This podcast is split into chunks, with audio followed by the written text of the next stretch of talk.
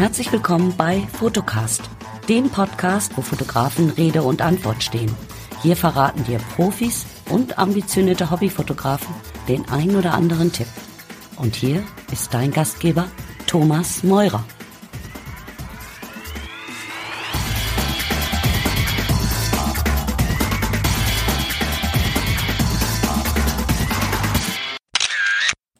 Ja, hallo und herzlich willkommen zur 24. Episode des Fotocast Podcast. Heute zu Gast Viola Hermann und die Viola bringt in den Fotocast eine Premiere mit, nämlich das Thema oder das Genre Urban Wildlife Fotografie. Was das genau ist, verrät sie uns in einem sehr charmanten Interview. Vorhang auf, für Viola Hermann. Hallo liebe Zuhörer zu einer neuen Episode vom Fotocast Podcast. Heute habe ich persönlich eine Premiere im Fotocast, denn heute habe ich zum ersten Mal eine Fotografin im Interview. Und da sage ich jetzt auch nämlich ganz einfach direkt mal Hallo Viola Hermann. Hallo Tom. Ich grüße dich, auch deine ganzen Zuhörer. Und auch für mich ist das eine Premiere. Ich habe noch nie an einem Podcast teilgenommen.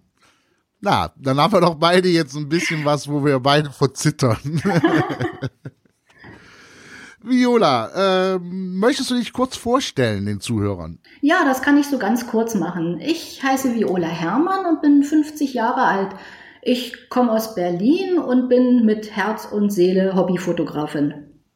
Herz und Seele kommt mir bekannt vor. Ja, das habe ich auch schon bemerkt. Das ist auch dein Motto. Ähm, ich sag mal Herz und Seele, wenn das dabei ist, ganz egal wobei, dann passt es immer. Das stimmt.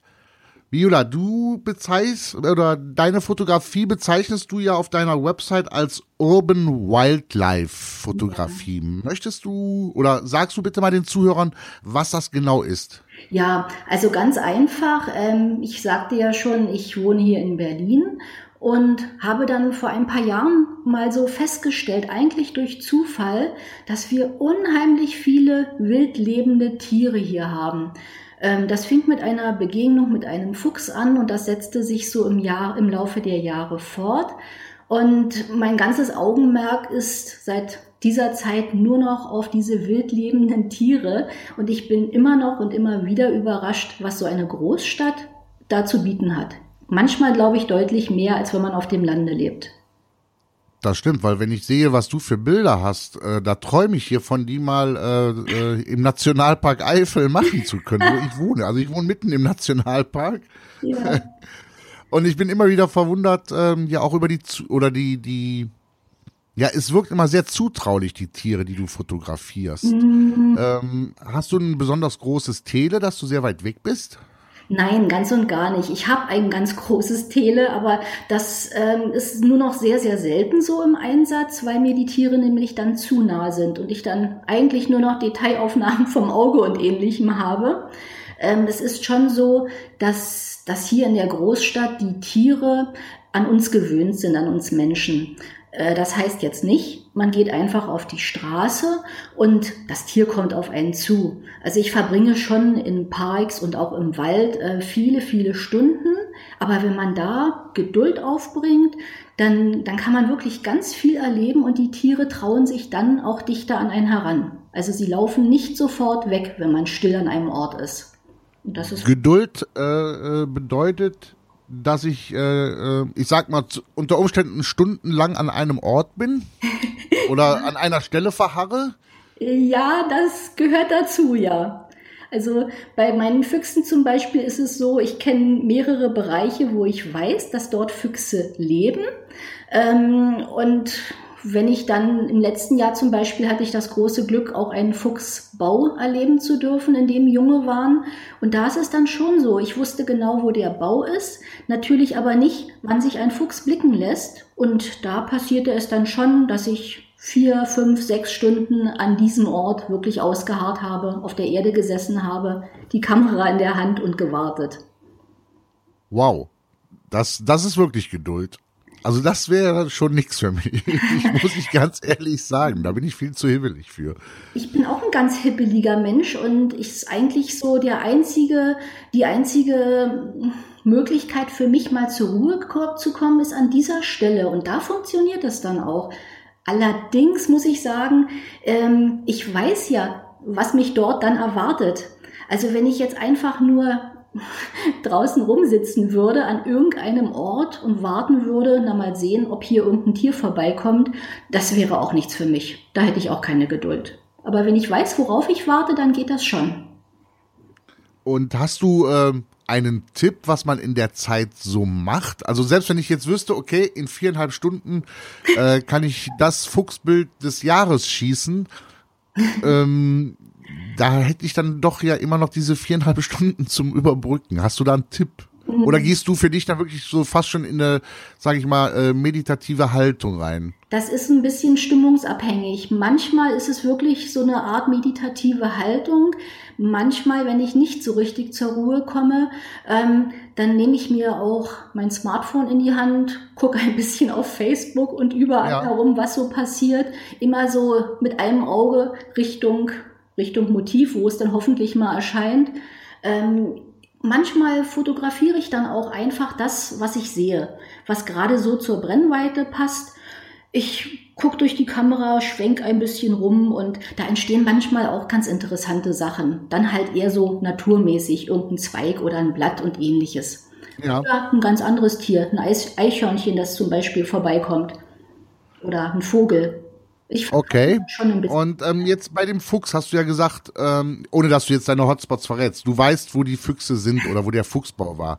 Äh, hattest du einen Tipp von einem Förster bekommen oder von einem Jäger bekommen, geh mal dahin zum Fotografieren oder bist, hast du dich da quasi auf die Pirsch begeben? Ja, das ist eine eigentlich ganz lange Geschichte. Darüber schreibe ich auch so in Abständen so einen kleinen Fuchsblog. Ich habe einen Fuchskontakt gehabt ähm, vor ein paar Jahren. Das war mein erster Kontakt. Und dieser Fuchs, der war sehr zutraulich. Ähm, der hat sich mir, wenn ich in diese Gegend kam, sehr, sehr oft gezeigt. Und dann war es tatsächlich so, dass ich ihn zwei, drei Monate nicht gesehen hatte und mir schon Sorgen machte. Und dann tauchte er auf und dieser Fuchs führte mich förmlich zu seinem Bau. Und das ist was völlig Ungewöhnliches in meinen Augen. Ähm, ja. Ich wollte ihm auch gar nicht erst hinterhergehen, weil wenn man Füchsen hinterherläuft, dann sind sie weg und lassen sich nicht mehr blicken. Aber er war so eher wie ein Hund, der drehte sich immer um und ich konnte langsam hinterhergehen. Und das ist ja Wahnsinn. Er führte mich dann zu diesem Bau und da purzelten dann schon seine Jungen hervor. Also das war unbeschreiblich und auch jetzt kriege ich davon noch Herzklopfen. Ja, allein schon vom, vom, vom Zuhören, das ist ja spannend. Ähm, möchtest du kurz den Zuhörern sagen, wo, wo sie ähm, gerade auch diese, die, diese Fuchsbilder, die sind, die, die sind ja Wahnsinn. Ähm, ja, ich habe eine Homepage ähm, genau. www.violahermann, Hermann ein R, Doppel N.de. Und schreiben wir natürlich auch in die Shownotes rein und ähm, dann braucht ihr, ihr braucht jetzt hier nichts mitschreiben, ein Klick und ihr seid bei Violas Website. Super, das ist nett, danke. Ähm, Viola, Viola ähm, hast du dich jetzt so auf den Fuchs spezialisiert oder ähm, ähm, nee, na, ich drück's anders aus. Ähm, durch dieses wahnsinnige Erlebnis mit dem Fuchs ja. ähm, und dass er dich zum Bau etc. geführt hat, äh, hast du da trotzdem noch Lust, äh, andere Sachen zu fotografieren oder sagst du, boah, das ist, das ist schon was, ähm, das ist kaum zu toppen? Also ich hatte beinahe zwei Jahre lang zu nichts anderem mehr große Lust. Das waren dann wirklich so diese Nebenprodukte der Wartezeit, die entstanden sind. Aber so langsam, ähm, ja, also diese Bindung zu dem Fuchs und auch inzwischen zu etlichen anderen Füchsen, die ist in jedem Fall da. Aber ich muss nicht mehr alles fotografieren dabei. Das ist ganz erstaunlich. Also ich treffe schon des Öfteren diese Füchse, aber häufig löse ich schon gar nicht mehr aus. Ich habe so viele Fotos und wenn da nicht was ganz Besonderes dabei ist, dann sehe ich mich jetzt inzwischen schon nach mehr um. Also ich habe vor zwei Wochen zum Beispiel ähm, erstmalig ein Wildschwein vor die Kamera bekommen und ach, ich, das wollte ich schon immer mal und Berlin ist eigentlich die Hauptstadt der Wildschweine. Überall kann man welche sehen und trotzdem hatte ich es noch nie geschafft, eins vor die Kamera zu kriegen und Das ist mir jetzt gelungen und irgendwo wachsen daraus immer wieder neue Ideen. Okay. Ähm, aber das sind ja dann Zeiten, sage ich mal, wo oder oder ich drück's, na, ich muss anders fragen. Ähm, in Berlin ähm, sind das dann ähm, die Zeiten wie hier im Nationalpark, also eher die Dämmerung, wo du die Tiere fotografierst? Oder ist das in der Großstadt, äh, muss man sich das ganz anders vorstellen, dass die da permanent äh, zu jeder Tages- und Nachtzeit rumrennen? Also das ist das Schöne. Ich muss mich nicht in der Dämmerung rumtreiben, wobei auch da die Chance viel, viel größer ist.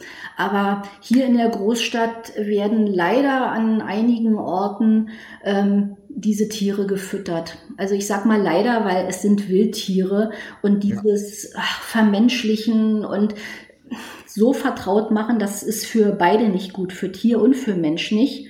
Und wenn die Wildschweine wieder irgendwelche privaten Gärten umgräben, graben, dann, dann sind auch alle zornig, verständlicherweise.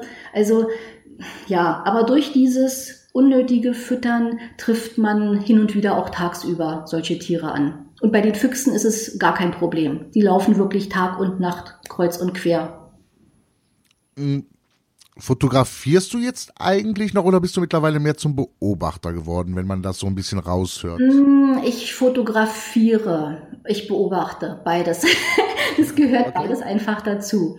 Also ich gehe nicht mehr so heran, dass ich ein Bild vorher im Kopf habe, wie ich es mir ja. vorstelle, wie es werden soll, sondern ich nehme eher die Situation, warte ab, was die Situation mir bietet, beobachte, schaue und löse dann aus, was mir gefällt oder wo ich dann denke, das ist es jetzt.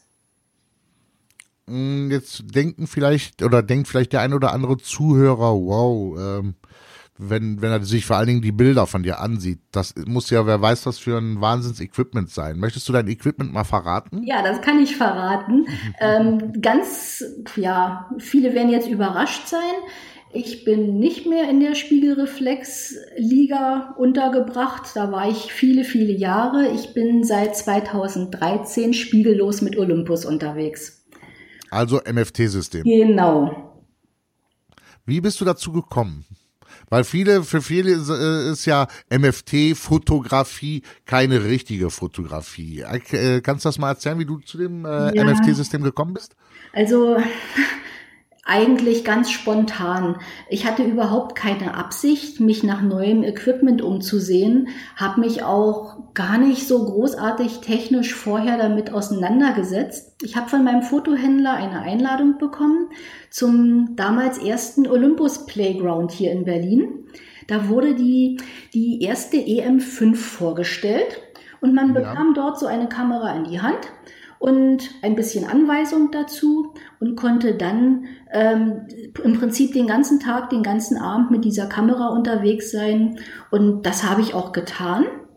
Ähm, das Menü selbst war für mich alles noch schleierhaft. Ich habe auch sehr viel mit Programmautomatik und ähnlichem ausprobiert. Ähm, habe dann die Karte, die Speicherkarte mit nach Hause nehmen dürfen, habe abends die Karte in den Rechner geschoben und dachte nur, das glaube ich jetzt nicht. Ähm, ich war so angetan davon. Das war in den alten Opernwerkstätten hier in Berlin düsteres Licht, kein Blitz und ich habe mit dieser Kamera so hervorragende Aufnahmen gemacht, obwohl sie eigentlich noch gar nicht meins war, vom, von der ganzen Haptik und all dem. Ich war völlig angetan von dem Ergebnis, das habe ich nicht erwartet. Und manchmal bin ich ein sehr spontaner Typ. Ich bin dann am nächsten Tag zu meinem Fotohändler gegangen, habe diese Kamera gekauft und habe gesagt, so, das ist jetzt meine Reisekamera. Klein, leicht, ich muss nicht mehr meinen Rucksack schleppen oder schleppen lassen mit all dem, einfach nur mal so für den Urlaub. So fing das Ganze an. Und ähm, ja, es fing an. Und dann hast du dich, ähm, und wie, wie bist du dann für dich drauf gekommen, da kann ich auch da, äh, die Fotografie, also die Urban Wildlife Fotografie mitmachen? Ja. Durch den Urlaub, durch die Erfahrungen dann im Urlaub, die du gesammelt hast? Ähm, ich habe gar nicht so viel Erfahrung im Urlaub gesammelt. Der ganze Wechsel ging so schnell. Ich hatte mir anfangs nur ähm, dieses Standardobjektiv gekauft und ein Makro dazu. Und ja habe hier zu Hause bei uns auf unserer Terrasse so ein bisschen Insekten fotografiert und war einfach immer wieder völlig überrascht von dieser Bildqualität. Ähm, da war einfach der, der Wechsel für mich total naheliegend. Und das Ganze ja. hat sich innerhalb von wenigen Monaten abgespielt. Ich habe dann mein ganzes altes Equipment verkauft und bin komplett neu eingestiegen. Und eingestiegen für mich auch, das war so ein richtig neuer Schub, kann ich es nennen, eine neue Begeisterung für die Fotografie. Und die hält bis jetzt an. Und es kam keinerlei Bereuen, keine Zweifel haben sich bestätigt, die ich anfangs noch hatte, weil es, wie gesagt, sehr, sehr spontan war und auch nicht richtig überlegt. Aber die Zweifel wurden nicht bestätigt und ich bin happy mit meiner Ausrüstung. Ja, da haben wir ja auch wieder eine kleine Gemeinsamkeit, weil ähm, unser gemeinsamer Facebook-Freund Thorsten Scholz ist ja ist ja zum einen schuld, äh, dass du heute hier im, äh, in der Sendung bist, äh, weil er hat äh, äh, mich auf dich aufmerksam gemacht und ähm, nach, ja, ich weiß gar nicht, anderthalb Jahren Gesprächen mit dem Thorsten, äh, bin ich ja auch gewechselt von, äh, ähm, ach, ich hatte eine Wahnsinnsreise durch die Welt äh, der Systeme, äh, bis ich dann auch bei MFT gelandet bin, allerdings bei Panasonic. Ja. Und ähm, ja, ich habe es auch. Ähm, in, in manchen Bereichen habe ich es bereut, äh, weil ich sehr gerne auch Porträts mache. Und wenn ich Außenporträts mache, ist das Thema Freistellung natürlich durch den Kropffaktor mhm. immer so eine kleine Sache. Aber ansonsten, ähm, ja, es ist Wahnsinn, was, was MFT mit ihren Sensoren dafür für Bilder rauszaubert. Da mhm. stimme ich dir vollkommen zu. Also es sind so, so viele Bereiche, die mich auch, auch jetzt immer wieder überraschen. Für so ein, ja, für so ein, eigentlich eine kleine Kamera, was da drin steckt im Vergleich zu Vollformat. Also ich bin immer ja. wieder überrascht darüber. Und was das Thema Freistellung betrifft, ähm, da wird so viel Schlechtes drüber gesagt, aber man muss sich einfach so ein bisschen auch ein bisschen damit arrangieren. Also ich achte zum Beispiel viel mehr darauf, was habe ich für Hintergründe. Ähm, wenn ich so eine ziemlich dicht an, an meinem Fuchs nur als Beispiel, ziemlich ja. einen Wald dran habe, Nadelbäume oder ähnliches, ähm, dann wird es manchmal ein bisschen schwieriger. Dann denke ich, oh, okay, der Hintergrund sieht doch ein bisschen unruhiger aus, als ich ihn eigentlich haben will. Aber es geht sehr schnell und man merkt dieses schon beim Fotografieren, dass man sich einfach nur ein bisschen anders verhalten muss und ein bisschen aufmerksamer für solche Dinge sein muss. Und dann ist das mit der Freistellung in meinen Augen überhaupt kein Problem. Und ich glaube, das sieht man in meinen Fotos auch ganz gut. Ja, das stimmt. Ähm, man, man, man muss ähm, bewusster fotografieren, genau. bei, dann auch bei Porträts oder beim Freistellen. Da stimme ich dir vollkommen zu. Was natürlich auch noch interessant ist, ist, wenn man hört äh, Urban Wildlife Fotografie, Olympus, Viola Herrmann, Zingst. Möchtest du darüber vielleicht etwas sagen? Ähm, ja, Zingst. Zingst war für mich eine sehr schöne Sache. Also ich habe einem Wettbewerb von Olympus ähm, mit dem großen Fotofestival Horizonte Zingst letztes Jahr teilgenommen und hatte das Glück, dass ich unter die fünf Finalisten gekommen bin und habe eine wunderbare Reise nach Zingst von Olympus gesponsert bekommen mit Workshop und allem drum und dran und ja, das ist schon was ganz anderes, wenn man so als Hobbyfotograf plötzlich sein Foto auf so einem Fotofestival in der Hotelgalerie ausgestellt sieht. Und das war richtig was für mein Ego. Und ja, da bin ich auch wirklich sehr, sehr dankbar, dass ich dabei sein durfte. Wie, wie äh, muss man sich das denn dann vorstellen? Ähm, ähm, werdet ihr dann als Fotografen auch präsentiert oder äh, ist es eine Ausstellung, wo das Bild schon hängt? Wie, äh, wie muss man sich das vorstellen? Also das ist so, ähm, Olympus macht das in, darf ich das Hotel überhaupt nennen? Ach, das können wir ja rauslassen. Ja, klar. okay. Ja, klar. Absoluter Privatsender hier. Okay, im Steigenberger. Das ja. heißt, man kommt in die Hotellobby rein und die gesamte Lobby ist, dient quasi als Galerie. Und dort sind die Bilder von den Finalisten und ich glaube, es sind fast 30 folgende Plätze. ähm, belegt, wo die Bilder ausgestellt werden, auch mit ja, Namensnennung und von uns fünf Finalisten gab es auch so eine kleinen gedruckten Kärtchen mit den Fotos drauf. Äh, selber vorgestellt in dem Sinne wurden dann die ersten drei Gewinner äh, bei einer anderen Veranstaltung. Aber so, Welchen Platz hast du denn gemacht? Ich war bei den ersten fünf, da gab es keine Durchnummerierung quasi. Ah, okay. Und von diesen fünf wurden, wir mussten dann nochmal ein Projekt machen und nochmal Fotos einreichen, die wir dort vor Ort ähm, in einem Workshop gemacht haben. Und davon wurden dann die drei Endgewinner ausgewählt und da war ich nicht dabei. Das macht ja nur auch nichts. Also ich meine, unter den Top 5 da schon mal zu kommen. Ähm, äh, was mir auffällt, ist, dass du eine sehr, was, was, was das Thema Fotografie angeht, äh, und mehr kenne ich ja von dir persönlich ja auch nicht, ist, dass du eine sehr bescheidene Frau bist und immer sagst, ähm, schon bei der Einladung zum Podcast, hm, was habe ich denn da zu suchen? Und ähm, ich bin Hobbyfotografin. Ähm, was sagst du denn den Leuten, die deine Bilder sehen und sagen, du bist keine Hobbyfotografin? Ich weiß nicht. Also doch, ich bin Hobbyfotografin. Ich verdiene mein Geld nicht mit Fotografieren und ich gehe auch, glaube ich, an das Fotografieren selbst ganz anders heran als ein professioneller Fotograf. Meine Bilder. Würdest du da kurz mal den Unterschied skizzieren?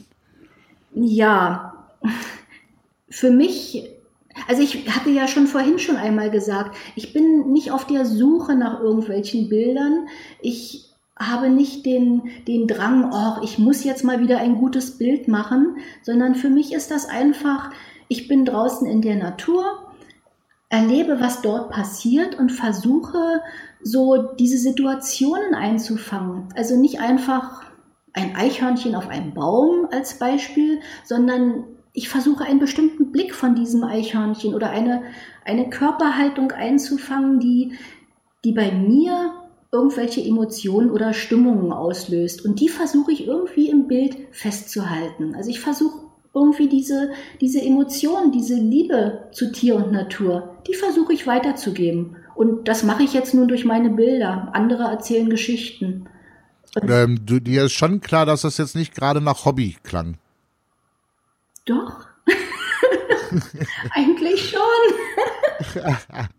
Na, also was ich damit nur sagen will, ist, dass man, also auch wenn man das, äh, ich sag mal, als Hobby bezeichnet, man sich so tolle Gedanken machen kann, so wie du das machst, äh, weil ähm, ich finde diese Bilderflut heutzutage ähm, erschreckend. Also es ja. gibt äh, ja Menschen, also ich habe zum Beispiel äh, in meiner Freundesliste auf Facebook einen Fotografen ähm, und wir sind zusammen in einer Gruppe ähm, zu einem ganz äh, besonderen Thema und der knallt da jeden Tag sechs Bilder rein. Also alleine er, alleine er. Ja. Äh, wo ich immer sage, ey, komm doch mal langsam. Und ähm, ich hab, ich denke dann immer, wenn man das so, so, diese Flut macht, das wird alles irgendwann beliebig. Und ähm, deswegen, äh, du sprichst von dir selber als Hobbyfotografin, aber deine Gedanken sind so professionell. Ich finde das Wahnsinn. Ja, vielen Dank. Schönes Kompliment. Ja. Ähm, was ist denn so deine Lieblingslinse äh, beim Urban, äh, Urban Wildlife? Ähm, eigentlich das 40-150er. Insbesondere wenn ich so bei Füchsen und Eichhörnchen unterwegs bin. Ähm, das ist, ja, es ist super schnell, treffsicher. Ich habe inzwischen, viele haben, was, was das Bouquet betrifft, Probleme damit, dass es zu unruhig ist. Ich habe auch da, so wie du vorhin schon sagtest, man muss halt ein bisschen damit umgehen lernen, meinen Weg gefunden. Das ist eigentlich so meine Brennweite, die setze ich dafür am liebsten ein. Damit bin ich auch flexibel. Ähm, der Fuchs kann auch gerne mal ein bisschen näher auf mich zukommen. Das geht mit diesem Objektiv begrenzt immer noch ganz gut. Ich habe mir dann das, das große 300er vor kurzem geleistet. Es ist ein traumhaftes Objektiv, aber für meine Einsätze hier in der Stadt ist, ist die Brennweite beinahe schon ein bisschen zu lang. Also für Detailaufnahmen wunder, wunderbar. So Krallen von Tieren oder Augen ja. und ähnlichem. Ähm, aber ansonsten ist es das 40-150er. Äh, machst du äh, bei dem 300er dann äh, Freihand oder hast du da Stativ mit? Komplett Freihand. Also ich habe mein Stativ eigentlich nie dabei. Äh, ich fühle mich mit dem Stativ zu unflexibel. Die, Ja. die Tiere, die, die bewegen sich. Ähm, ich kann dann nicht mit dem Stativ darum hantieren. Oder ich beherrsche es einfach nicht, ich weiß es nicht. Aber ich mache das alles Freihand.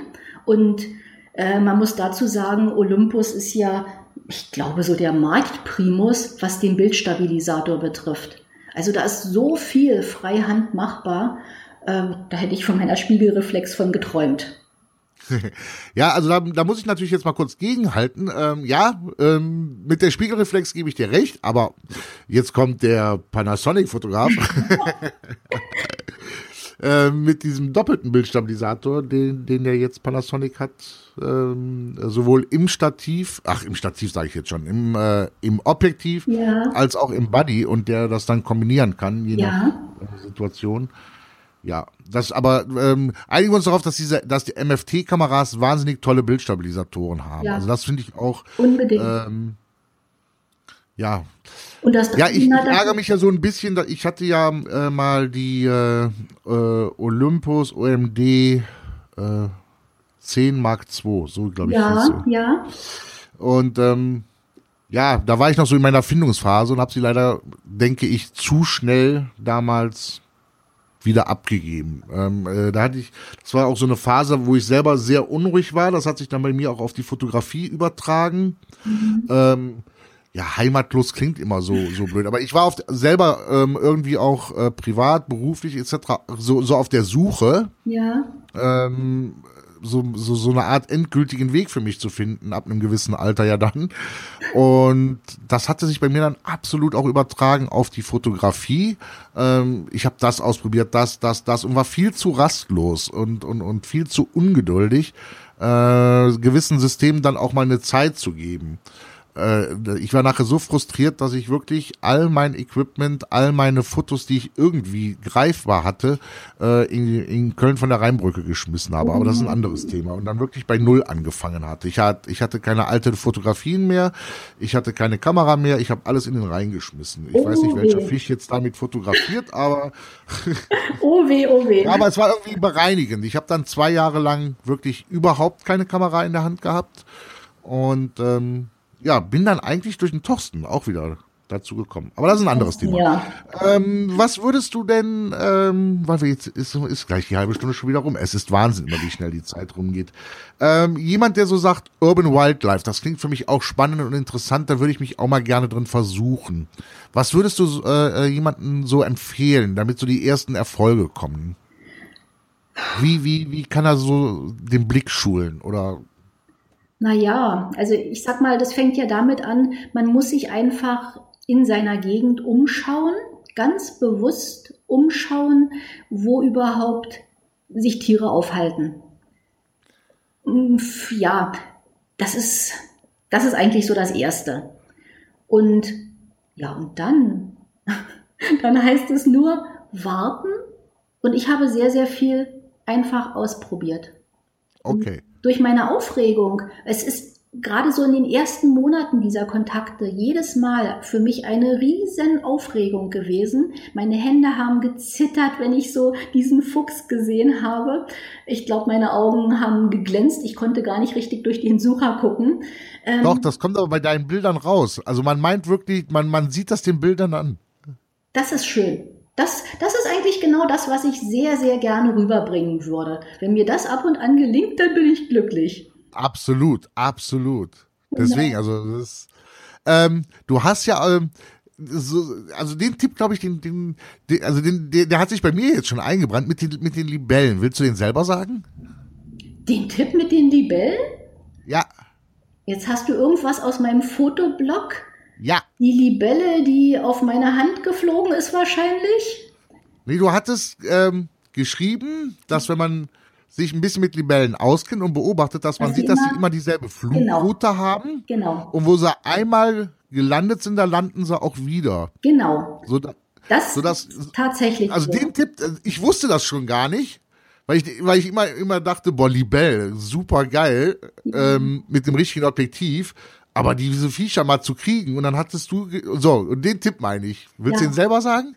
Ja, also es ist tatsächlich so, die Libellen, und das sind nicht nur die Libellen, das sind auch andere Tiere, die haben immer bestimmte, bei den Libellen sind es Anflugpunkte.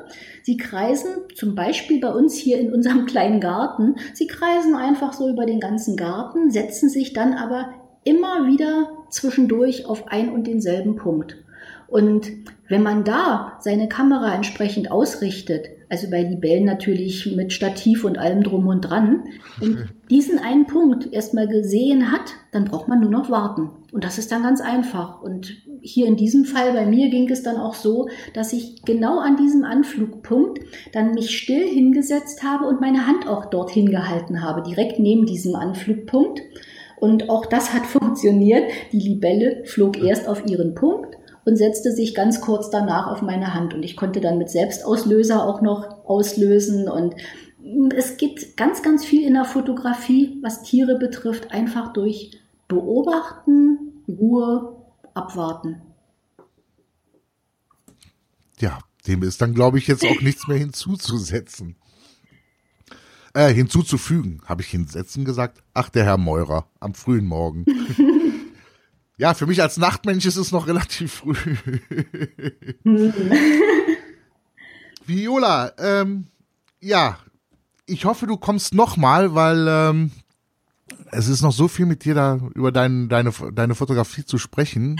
ähm, ich fand, das war jetzt mal gerade so der Einstieg eigentlich. Ähm, ich habe ja noch so viele Fragen stehen, aber leider sind diese blöden 30 Minuten schon wieder rum. Blöd deswegen, weil es hat sich leider gezeigt, dass die Leute nach 30 Minuten in der Regel aufhören, Podcast zu hören. Ja, deswegen Ja. muss man immer so ein bisschen.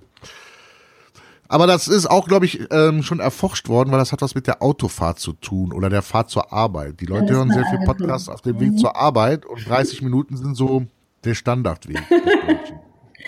Ja, Ja. Tom, ich danke dir ganz herzlich für die Einladung. Ich, du hattest es vorhin schon gesagt, ich war völlig überrascht und wusste eigentlich gar nicht, was ich bei dir in deinem Podcast soll. Ähm, es hat riesen Spaß gemacht. Vielen, vielen Mir Dank. auch. Und ja, ich komme sehr, sehr gerne auch mal wieder. Oh, das würde mich wirklich freuen. äh, vor allen Dingen, aber daran sieht man mal wieder eigentlich, und das finde ich so, so schade. Es gibt so, also, na, seht das jetzt als Kompliment bitte an, äh, so viele tolle Fotografinnen und Fotografinnen oder Fotografinnen und Fotografen. Und ähm, wenn der Thorsten jetzt nicht gesagt hätte, hey, guck dir mal äh, äh, die Seite von der Viola an. ja, wir wären sie wahrscheinlich nie ähm, irgendwie ja zusammengekommen, weil ähm, Ja, oder vielleicht durch Zufall mal ein Bild gesehen und dann. Und deswegen finde ich das so wichtig, dass Fotografinnen und Fotografen so untereinander reden oder es auch diesen Podcast gibt, weil der zeigt wieder, wie, dass man oft auch äh, tolle Bilder, tolle Menschen kennenlernt, durch Unterhalten, durch Kommunikation und ähm, man kann noch so viel auf YouTube oder was gucken, aber ähm, so richtig gute Fotografien oder so Geheimtipps kriegt man dann halt doch immer durch solche Sachen wie jetzt hier den Podcast oder so wie mit dem Gespräch mit Thorsten. ja, der Thorsten. Dem, mit dem wollte ich eigentlich ein Hühnchen rupfen. Mach das. ich dem das Der Feige, der ist nämlich feige, der will nämlich nicht in den Podcast kommen. Jetzt muss er, jetzt, jetzt muss er. Jetzt muss er. Kommt er nämlich zum Thema Streetfotografie. Jetzt kommt er nämlich nicht mehr drum rum. Der Ja, klasse. Ne? Das Ja. finde ich gut, nagel ihn fest. Ja, das machen wir zusammen. ja, prima. Viola, in dem Sinne, vielen, vielen Dank. Alles Gute, allzeit gutes Licht und bring uns bitte noch viele, viele tolle Urban Wildlife Bilder. Ja, gerne. Ich danke dir, Tom. Danke, tschüss. Ja, das war also nun das Interview mit Viola. Wenn dir diese Episode gefallen hat, bitte liken, bitte liken, bitte liken. Auf Twitter, auf Facebook, auf YouTube. Ach, teil bitte, teil bitte, teil bitte, denn das ist die größte Unterstützung, die du mir zukommen lassen kannst. In diesem Sinne, mit Herz und Seele, Tom.